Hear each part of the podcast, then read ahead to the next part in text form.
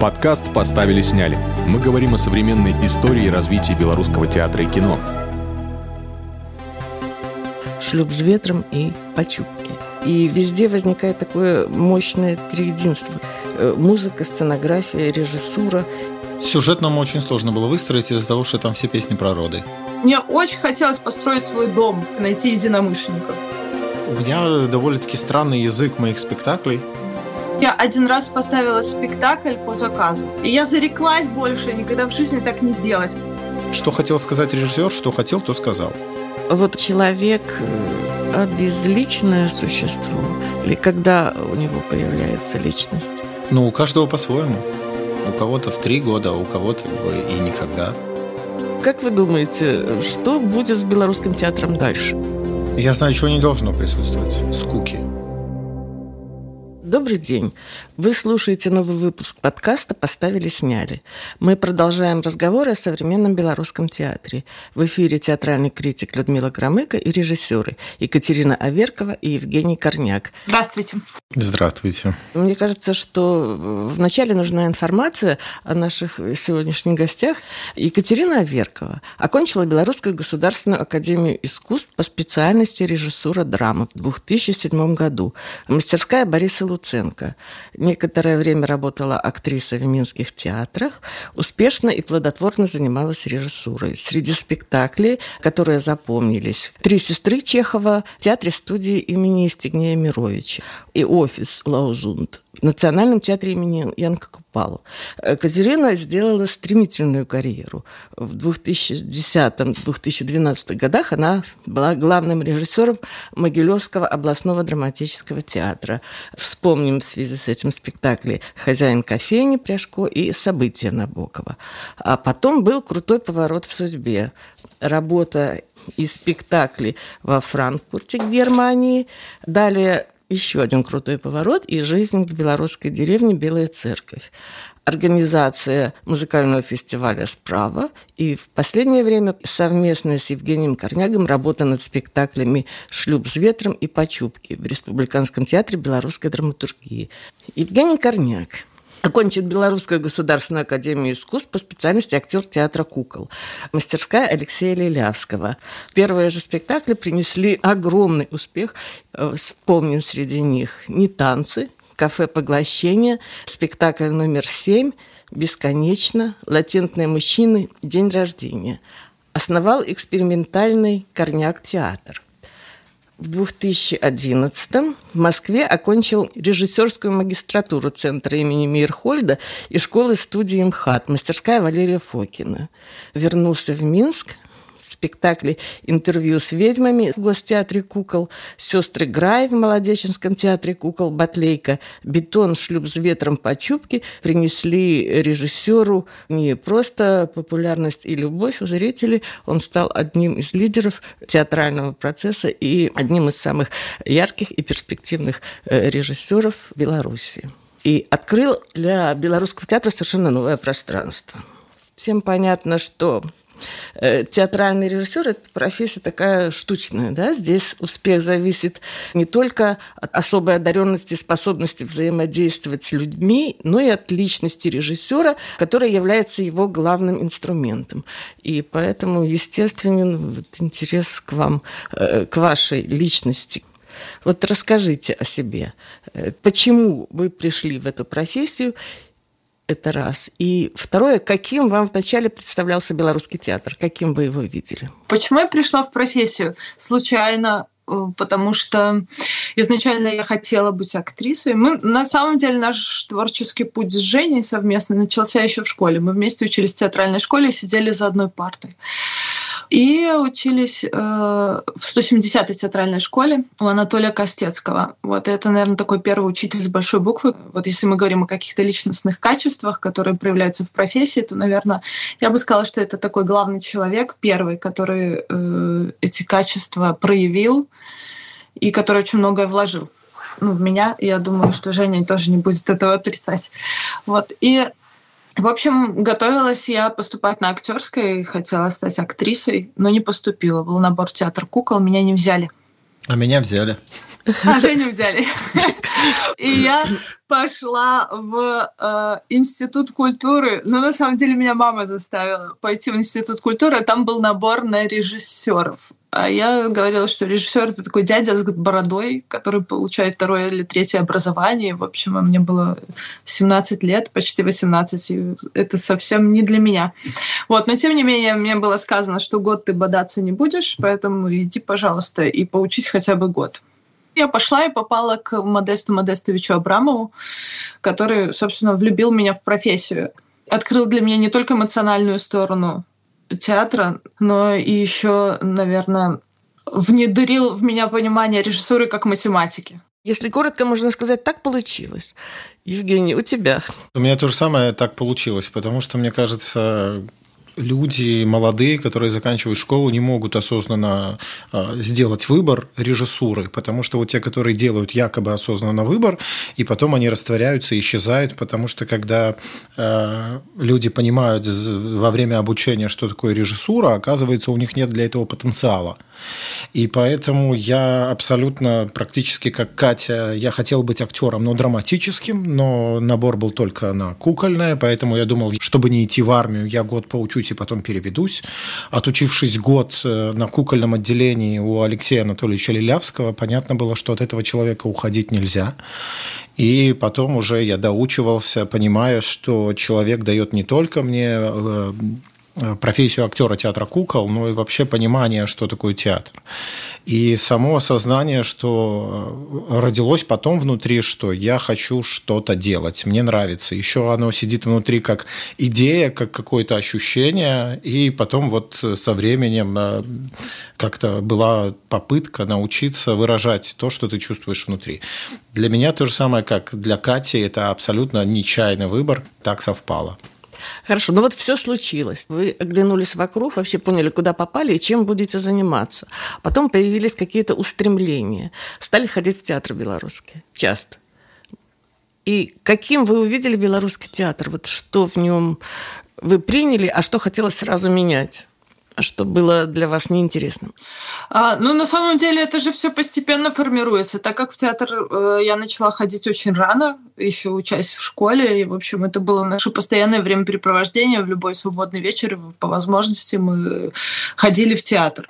Поэтому, когда ты еще подросток, ты, в общем, полон впечатлений, и тебе практически все нравится. На самом-то деле, ну, то есть ты просто впитываешь себя как губка, и нужно, наверное, э, перейти какую-то черту вот этого накопления, чтобы понять уже свои личные приоритеты, это первое. А второе, э, все-таки, когда ты подросток, а потом студент еще на первых курсах, на тебя очень сильное влияние оказывает твой педагог, оказывает окружение, в котором ты оказался. И, в общем, это очень здорово, если ты попадаешь в среду хорошего вкуса, который формирует в тебе понимание того, что ты видишь вокруг. Когда ты уже получил профессию, основываясь на каких-то профессиональных э, взглядах. Ты можешь абсолютно субъективно говорить о том, что тебе нравится, не нравится, что ты хочешь менять. Я даже не понимаю, про какой период вы спрашиваете, потому что если когда мне было 16 или 17 лет, мне нравился русский драматический театр, например, потому что мы туда часто ходили, и он был очень пафосный, романтичный, э, такой даже ну, Там еще были дешевые билеты, из каждого места да. было видно. Потому что если в Купаловске берешь дешевый билет, то там на третьем этаже не видно. И вот русский там с любой точки все видно. И поэтому мы брали туда билеты а, самые дешевые. Если мы берем то время, когда мы начали ходить в театр, ну здесь нельзя говорить о том, что мы хотели менять. Господи, мы хотели играть. Вот и все. Мы ходили, я помню, что мы, когда учились в школе, ехали, закупались билетами самыми дешевыми во все театры, и мы ходили 2-3 раза в неделю, мы были в театре. Когда я поступил в академию, я практически знал уже все, то есть все спектакли города Минска, но я не смотрел э, на такую строфу, кто режиссер. Для меня было все равно. То сейчас ты в первую очередь смотришь на режиссера. А вот тогда, до академии, нравилось все. Я помню только один спектакль, который мне не понравился. Это был «Черный квадрат». Гарцуева. Понятно, mm-hmm. атмо, ну, была потеряна атмосфера, и было для меня тогда вот очень непонятно, о чем спектакль. Нравилось все. А в академии, когда уже начали ходить меньше, потому что не позволяла учеба. Но я точно помню, как мы собирались и просматривали классиков кино, а, Филини, Антониони, этого обсуждения было на кухне до утра, и вот в этом и рождалось. И то же самое, что говорит Алексей Анатольевич, как ты это впитываешь, эту всю атмосферу, и потом после академии уже начали а, более отбирательно, да, то есть ходить в театр и смотреть.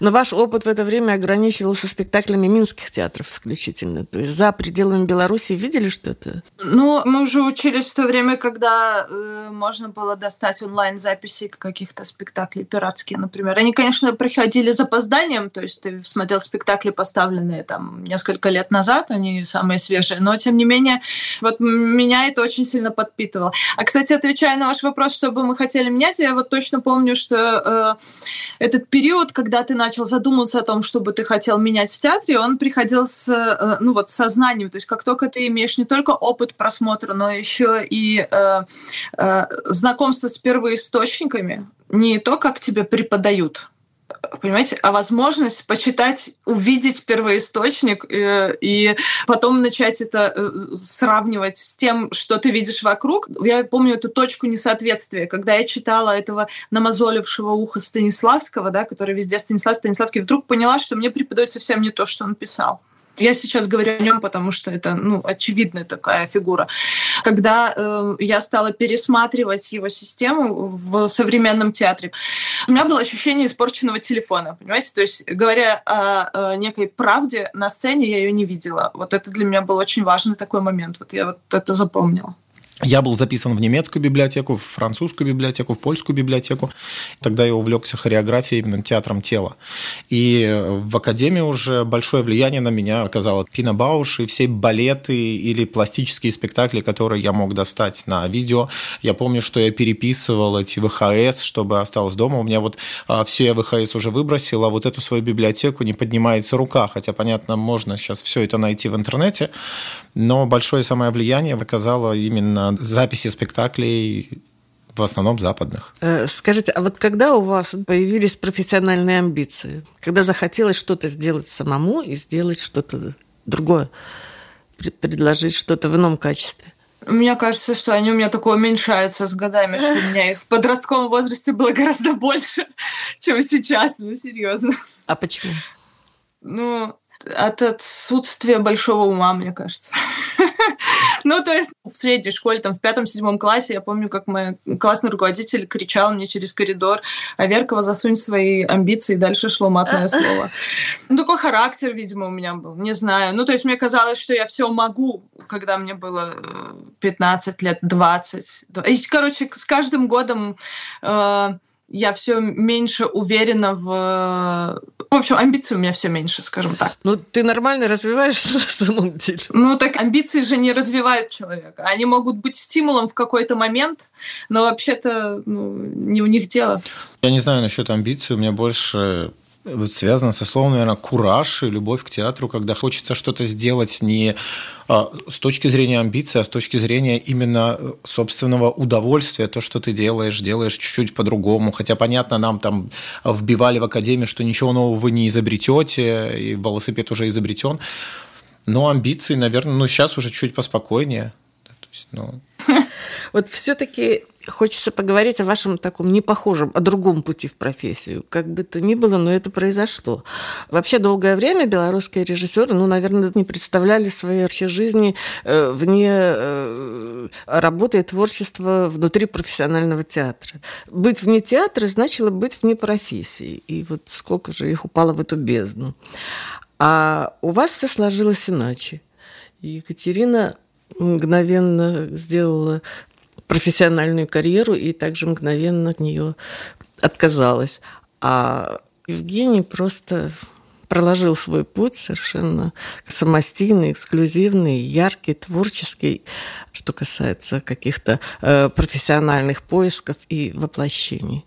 Вот я все к тому же, как возникает желание сделать по-другому, вырваться из общего потока и э, на свой страх и риск, в общем-то, на слом головы броситься. Мы смотрели другое кино, не мейнстримовое, да, мы, мы слушали другую музыку, а когда ты слушаешь Массив Атак или Portishead и приходите делать слишком женатого таксиста или что-то еще, ну, когда я вижу нечаянно сериал, который смотрит моя мама, и я в течение двух секунд, а, Алексей Анатольевич говорил, хорошо, когда актер играет второй план, третий, пятый план, но ужасно, когда он забывает про первый план, да, то есть и вот когда в сериалах вот, ну, таких вот дешевых отсутствует первый план, этого не было выбора, а давай будем делать как-то по-другому. Вот ты делаешь, чтобы тебе понравилось.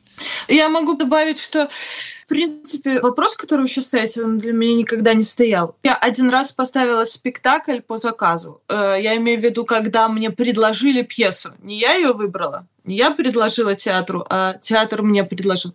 И я зареклась больше никогда в жизни так не делать, потому что это не присвоенный материал. Ну, вообще, вот все эти разговоры о каких-то э, жизни вне театра не представляю сейчас вот в современном мире, мне кажется, какими-то инфантильными. Ну, какая-то ерунда это, ну, правда. Ну, то есть, ну что, да, современной техникой, современными возможностями, с мультимедийным пространством, с тем, в каком времени мы живем, ты можешь, если ты хочешь заниматься театром, ты можешь делать его даже онлайн. В этом вообще проблем нет. Почему нужно держаться за государственный театр, не очень понятно. Э, ну, для меня такого вопроса никогда не стояло. Э, если вы говорите о какой-то стремительной карьере, я тоже об этом не думала. У меня не было там цели в 26 лет стать главным режиссером театра. Я очень хотела театр как дом. Я была в то время под огромным впечатлением театра э, Петра Фоменко, например. То есть мне очень хотелось построить свой дом. Мне хотелось найти вот прям на это жизнь положить и найти единомышленников. И вот так это случилось. У меня не было никаких амбиций или там, желаний руководить театром. Я ходила в кедах и занималась работой. И меня не ходила на совещания ни на какие в министерство. И, и в общем-то, не выглядела сногсшибательно и не занималась никакой вот этой ерундой. Ну, то есть дело, это было интересно. Вот так жизнь повернулась, вот такой случай ну, сделала. Сейчас я занимаюсь тоже интересными делами. Ну, я не знаю, это какое-то просто, мне кажется, не актуально актуальное времяпрепровождение, хвататься за профессию в государственном театре. Даже, вы, наверное, больше не за профессию, а за должность. Вот это вот вообще ерунда. Абсолютное нравственное здоровье. Я бы это так называла. Женя? Ну, для меня... У меня довольно-таки странный язык моих спектаклей. И поэтому я понимаю, что я не мог ни возглавлять, ни быть режиссером в каком-то театре, потому что у нас, даже если брать какие-то премии, то у нас будет драматический, кукольный, экспериментальные. А когда уже пластический театр, он не экспериментальный, но он уже безумно популярен, у нас еще этой номинации нету. И я поэтому получаю или номинируюсь всегда как экспериментатор. И поэтому у меня было полное ощущение, что ну, нет у меня места в государственных театрах. И поэтому появились какие-то предложения из-за рубежа, и здесь, и такая перекати поля. Если у вас какие-то нравственные и моральные приоритеты, такое особое знание априори, э, то, что должно присутствовать в каждом вашем спектакле, независимо от его содержания. Я знаю, чего не должно присутствовать. Скуки. Угу. Может быть, не конкретно на этот вопрос отвечу, но вот про амбиции возвращаюсь, я немножко свяжу эти темы, когда, допустим, тебе 25 лет или там 23, и вот если меня бы спросили, что я хочу от театра, я бы, наверное, вот назвала какие-то моральные приоритеты, э, какие-то цели, задачи. Я бы использовала такие слова, как театр должен научить, он должен... Ну, то есть э, вот, вот всякая такая... Вот, понимаете, ну, вот, э, я думаю, что театр... Сейчас я думаю, что театр ничему не может учить. ну, точно. Это как если мы говорим о театре, о спектакле, как о произведении искусства, которое создает не один человек, э, корпорация вообще личностей. Вот. И э, э, то есть мы говорим о том, если человеку что сказать э, если э, какая-то проблема, которая его лично, как художника, я сейчас говорю и о режиссере, и о артистах, э, любых составляющих, собственно, спектакля, его как личность волнуют. То есть, если он говорит о том, что ему болит, если это является актуальным, созвучным с тем, что происходит вокруг, вот тогда этот спектакль выстреливает, он попадает. Тогда язык этого спектакля одновременно образный и действенный. Ну, я бы так сказала. А думать о каких-то нравственных приоритетах. У любого человека есть проблемы, жизнь, душа — это все, чем обладает каждый человек. И если вы говорите о каком-то вопросе, который действительно волнует вашу душу, ваш ум, то ну, найдутся солидарные люди, которых тоже волнуют такие вопросы. И это будет нравственным. Как-то так, наверное. Я закончил Академию искусств и поехал учиться в Москву, и вот тогда у меня были какие-то моральные принципы, нравственные, там, например, не употреблять нецензурную лексику. В Москве я понял, что это абсолютный бред. Ну, сейчас у меня их нету. И немножко меня не поняли. Я говорю э, скорее об особом внутреннем знании, о, о, о чем-то не, не, неком тайном, которое вы несете в себе и о чем а не как его характеризовать? Ну, собственно говоря, вот на уровне ощущений, на уровне тайного знания сокровенного, да, то, того, что составляет вашу личность и того, что подвигает, наверное, к творчеству. Э, но это не значит, э, не понимаете меня так уже прямолинейно, быть обязательно хорошим и плохим, делать то-то и то-то. Я хотела заглянуть в вас немножко поглубже. Людмила, это очень сложно характеризовать. То есть я понимаю, о чем вы спрашиваете, но если вы говорите о каких-то моральных принципах, которые есть, безусловно, у каждого человека. Если ты честно делаешь э, какую-то работу, если ты что-то создаешь, то ты, конечно, основываешься на своих моральных принципах. Но как их охарактеризовать, в смысле думать об этом, выстраивать какие-то схемы, но, безусловно, они какие-то есть для тебя лично, как для человека. Но это, наверное, автоматически переносится на спектакли. Но ставить какие-то рамки, э, вот ну, это, ну, не знаю, я таким не занимаюсь. Но если таким заниматься специально, то стопроцентно не получится.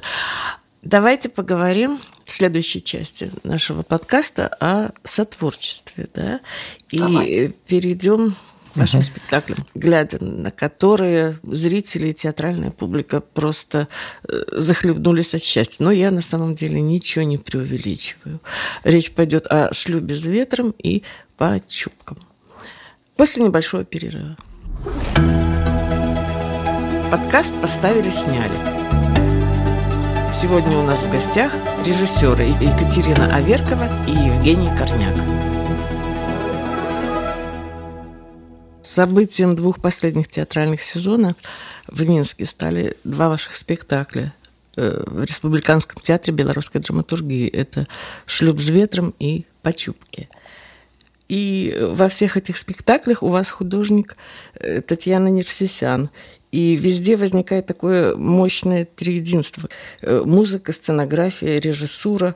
И можно говорить об этих спектаклях, которые у зрителей вызывают полный восторг, но больше, чем вы, о них не знает никто. Катерина, Борис Иванович Луценко, у которого ты училась, э, всегда выговаривал критикам. Вот придите и спросите, что хотел режиссер. Я это к тому, что э, здесь необыкновенно важен сегодня ваш опыт. Вот э, просто расскажите. А, о чем? Что такое, что такое шлюп с ветром и что такое почупки? Ой, слушайте, э, э, ну, я тут не согласна с Борисом Ивановичем Луценко. Ну, вот совершенно. Я не думаю, что создатель должен...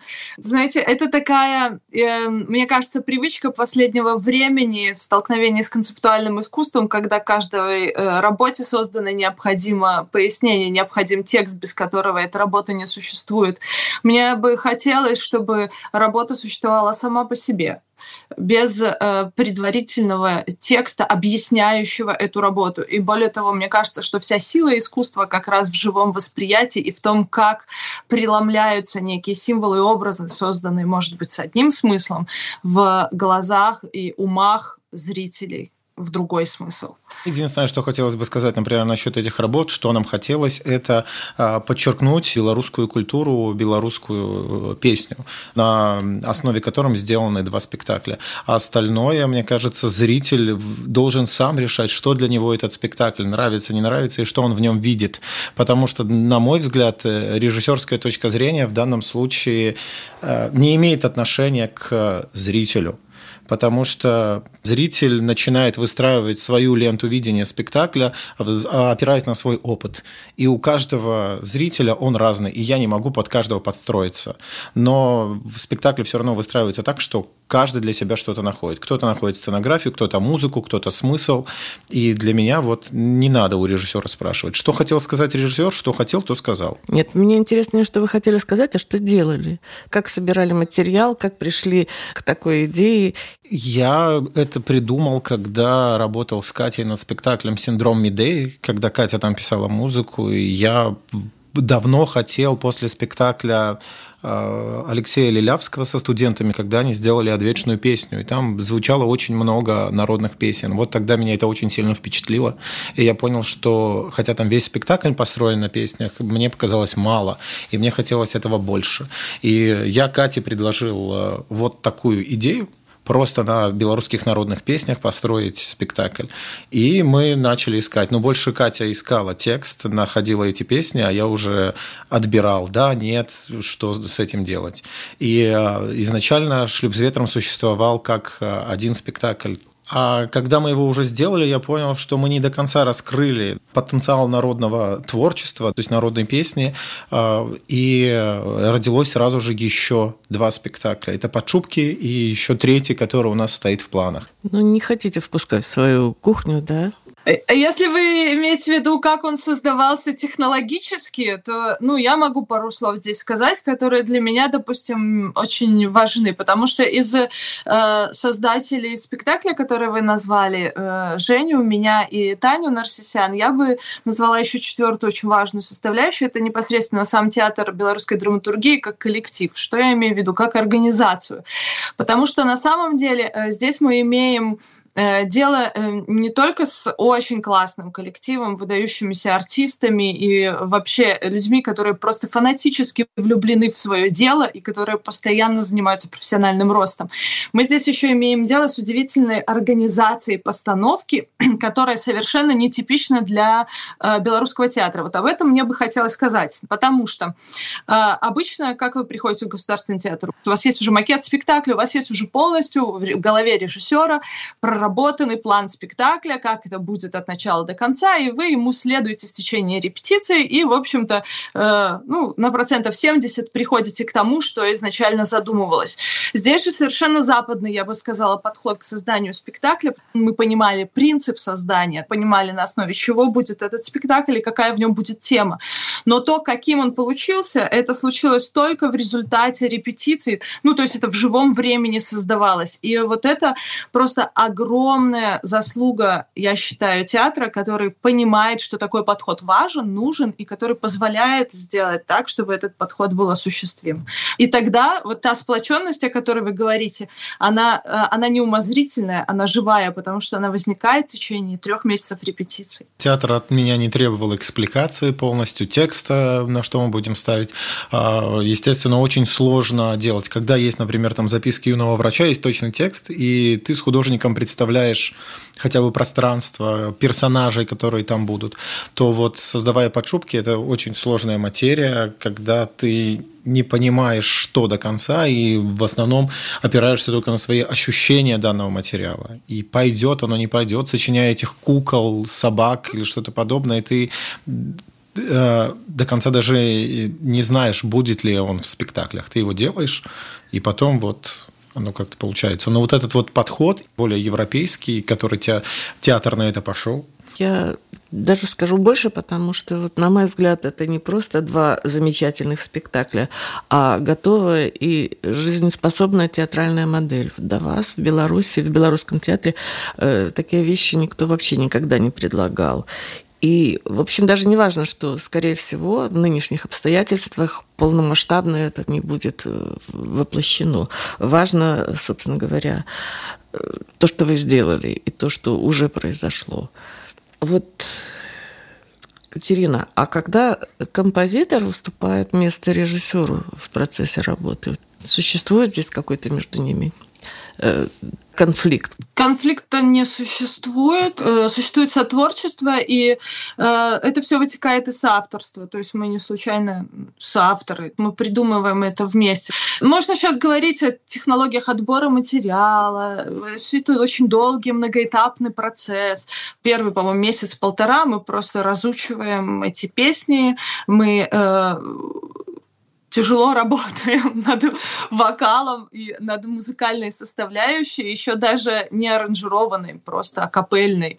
И на всех этих репетициях присутствует Женя, и я не могу сказать вам какой-то момент, когда вот оно раз, и все, и перешло. Да? То есть мы постоянно находимся в материале, в этих песнях, мы постоянно их слушаем, репетируем, обсуждаем, потом э, возникают какие-то образы, и э, эти образы уже, которые привнес, допустим, Женя, они меняют меняют аранжировку песни. Это такой сплоченный клубок, и, э, в общем, в этом большая ценность для меня этой работы, например, потому что такого э, опыта у меня не только в белорусском театре, а вообще тоже в жизни, ну вот настолько сплоченного и меняющегося, наверное, ну не было. Для меня был, наверное, единственный, ну такой конфликтом это не назовешь, именно сколько, Катя, ты дашь мне актеров в этой песне. Наверное, из-за того, что э, мы пересмотрели все спектакли в мускомедии, из-за того, что у нас там были проходки, и вот это понимание искусства, как они одинаково там хорошо поют, одинаково хорошо танцуют и одинаково хорошо играют. И все в итоге, мне кажется, такая безвкусная масса, да, то есть сладкого на сладком. И для меня тогда уже стало понятно, вы разберитесь, что вы здесь делаете, играете, поете или танцуете. И э, для меня вот сейчас, наверное, есть какой-то кредо, главное понять, что главное в спектакле. И вот здесь для меня главное в спектакле – это песня, это как они поют. И все остальное уже, э, когда я Кате даю полную свободу, и сам уже, ну, Катя, пожалуйста, дай мне еще одного актера. А для Кати, естественно, чем больше людей, тем больше там многоголосий возникает. И... Ругаетесь во время репетиции? Нет. М-м. Нет.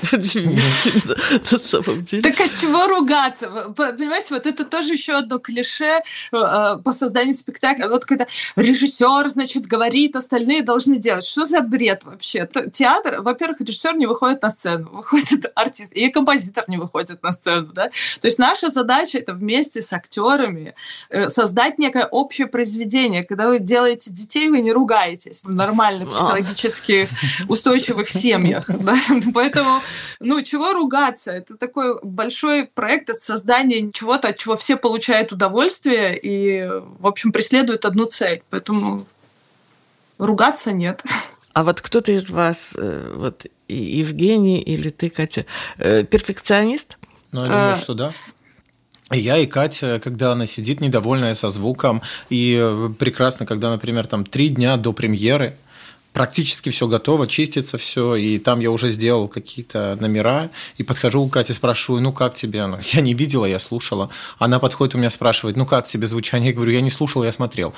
Просто у меня есть полное доверие к Кате со звуком, потому что вот если ты не работаешь с Катей или работаешь э, с музыкой Кати, например, когда я делал в другом городе, Катя не могла приехать, и вот это выстроить звук, и ты понимаешь, эта ответственность ложится на, на тебя, так же, как и выстроить свет. А здесь, когда у тебя вот сидит человек, человек, который точно выстроит звук, и он занимается своим делом, это такое наслаждение и кайф, когда ты об этом не должен думать, она об этом думает. И то же самое Катя спокойно, когда ей не надо ставить свет. И вот это действительно облегчение настолько работы, когда возле тебя талантливый человек, как Катя, как Таня Нарсисян. И зачем ругаться, когда человек сидит и профессионально, ну, ну не сидит, там мы бегаем по залу и профессионально делает свое дело. Свое. Ну, все-таки э, вот, объясните, что такое почупки? Почупки понятие слова или спектакля? И слова, и спектакля. Ну, для меня это материя, из которой создается человек. Непонятное, как и что, и как создан был мир из после взрыва или из темноты. И вот это такое что-то сакральное, и для каждого оно свое, что такое существование в мире и появление жизни для меня это зачатие жизни. Катя. Мы же один спектакль делали, я вам ничего нового не скажу, мы же это обсуждали. А не хочешь формулировать? Так Женя все сформулировал. Нет, ну мы же не из головы это сейчас берем, правильно? Вот мы посмотрели спектакль, и сейчас начнем думать, о чем он. Вот человек э, обезличное существо, или когда у него появляется личность? вот это о почупках опять? Ну, у каждого по-своему. У кого-то в три года, а у кого-то как бы и никогда. Для меня то, что там они обезличены, это то, что ты до определенного возраста не помнишь ни одного лица. Ну, за основу послужила пьеса Мориса Миттерлинка «Синяя птица» и там вот «Царство неродившихся детей». Ну, еще сейчас существует мультик «Душа», да, то есть как бы вот про это. И для меня то, что мы решили с Таней, было вот интересно обезличить всех. А когда личность появится? Но это же тоже иллюзия какая-то на самом деле. Вот э, очень часто определяют события, которые в определенной степени иллюзия. То есть часто э, события, которые происходят в нашей жизни, они воспринимаются нами эмоционально и просто как свершившийся факт. Здесь, в принципе, спектакль не о личности конкретного человека, это не конкретный персонаж, да, это те, э, э, те сентенции, которые нас окружают, которые влияют на нас, это те события, которые мы ощущаем, то есть то, что отражено в народных песнях. Понимаете, ведь народные песни, можно тоже сказать, они безличные, уже, ну, можно так сказать, потому что кто их сочинял, у них нет автора. Хотя ситуации очень конкретные, описаны в них и сюжетно, или это может быть очень конкретная эмоция, но конкретно конкретной личности, персонажа в этих песнях ну, встретишь редко. Зачем вам эта личность здесь? То есть есть восприятие мира. А я не знаю, нужна ли она мне здесь на самом деле. Но как бы обезличено, значит, в какой-то степени и бессмысленно, да? Бессмысленным у вас это не назовешь. Нет. Но я не соглашусь. Почему обезличено значит бессмысленно? О, бессмысленно.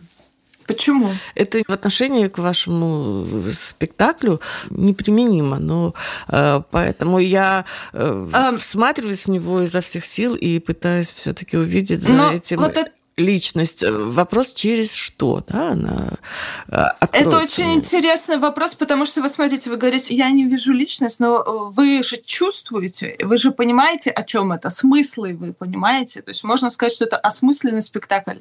То есть не обязательно видеть конкретного человека, который совершает некий поступок сам факт поступка и влияние его на вас, как вы это воспринимаете, говорит а, о вас как о личности, а не о ком-то как о личности, кто это совершает. То есть личность в зрителе. Вот что я хотела сказать. Мне абсолютно понятно, через что этот спектакль входит в меня. И интересно, э, как э, вы все-таки это строили, и какая здесь роль отводится самим песням и э, тому, как они выстроены сюжетно.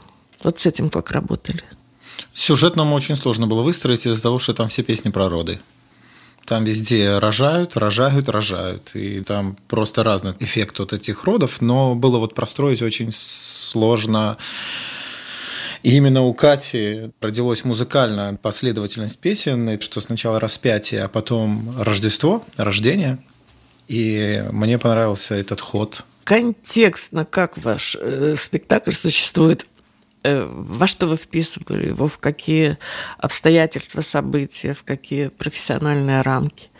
Э, контекст э, вычитывается зрителем, с одной стороны. С другой стороны, он выстраивается и вами. Совпадает ли это? Очень интересный эффект того, насколько меняется контекст окружающей жизни, действительности, современности. А сейчас он очень стремительно, по дням меняется. Да. И точно так же меняется контекст спектакля. Если вы посмотрели этот спектакль, когда он был выпущен, 18 февраля, и если вы посмотрели его в марте, у вас будет разный контекст. Ну, это тоже говорит о качестве вашей работы и о способности спектакля жить, существовать во времени. Вот что касается почупок, что касается шлюба ветром, с ветром, то я думаю, э, что это абсолютно так, э, что они не будут, э, ну, как бы отшелушиваться, их значимость, их ценность не будет уменьшаться в этом стремительном потоке времени, в котором мы сейчас все плывем, выплываем, выживаем, существуем. И это тоже собственно говоря, вот э, то, что вы сделали, и э, что нужно очень ценить и очень беречь. Но я хочу задать последний вопрос, который тоже, может быть, не понравится Кате. Почему тоже? Господи. Нет, это, Мне это... вообще все вопросы нравятся. Это, это шутка юмора. Вот. Как вы думаете, что будет с белорусским театром дальше? Если на этот счет у вас предсказание? Я не знаю. У меня нет никаких предсказаний и мнений. Это опять-таки зависит от контекста. Мы не знаем. Я не знаю ответа на этот вопрос. Я тоже. На этой печальной, обнадеживающей или какой там еще ноте мы, наверное, закончим. Ну, это загадка, да? Загадка. Вопрос. И с наилучшими пожеланиями и надеждой на то, что все-таки появится ваш третий спектакль, появится ваш театр, который вы просто обязаны будете сделать и созидать. Спасибо вам. Спасибо. Спасибо. В этом выпуске подкаста «Поставили-сняли» я, Людмила Громыко, говорила с режиссерами Екатериной Аверковой и Евгением Корнягом, авторами самых громких белорусских спектаклей последних сезонов. Подкаст «Поставили-сняли». Мы говорим о современной истории и развитии белорусского театра и кино. Слушайте нас на подкаст-платформах, обсуждайте выпуски в наших аккаунтах в соцсетях. Все ссылки в описании. До встречи!